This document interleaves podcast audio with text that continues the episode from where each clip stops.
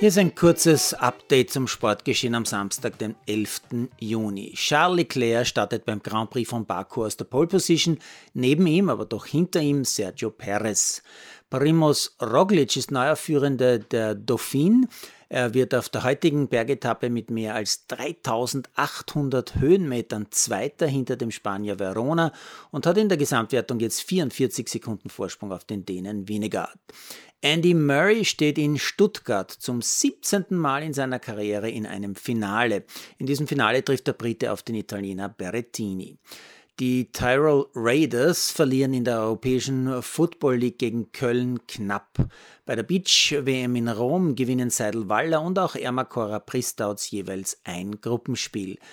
Beim Mountainbike-Weltcup in Leogang wird Andreas Kolb beim Downhill großartiger Fünfter und beim Wildwasser-Kanu-Weltcup in Prag wird Mario Leitner Siebenter.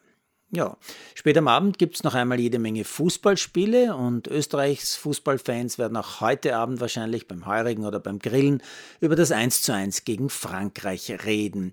Wenn ich etwas zu reden hätte, würde ich sagen, die ersten 60 Minuten, die waren richtig gut gestern Abend. Dann ist den Burschen aber schon gewaltig das Gas ausgegangen. Aber Gas ist ja angeblich überall Mangelware.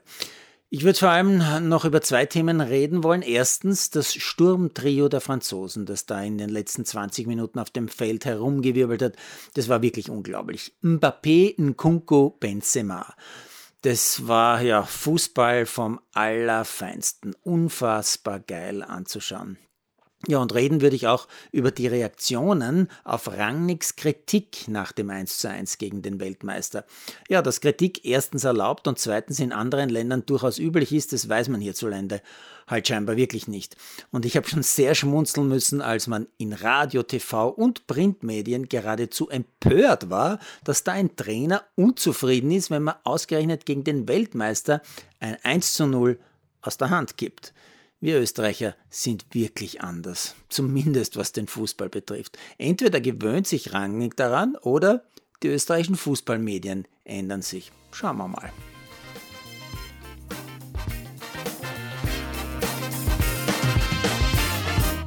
Produziert von Malderino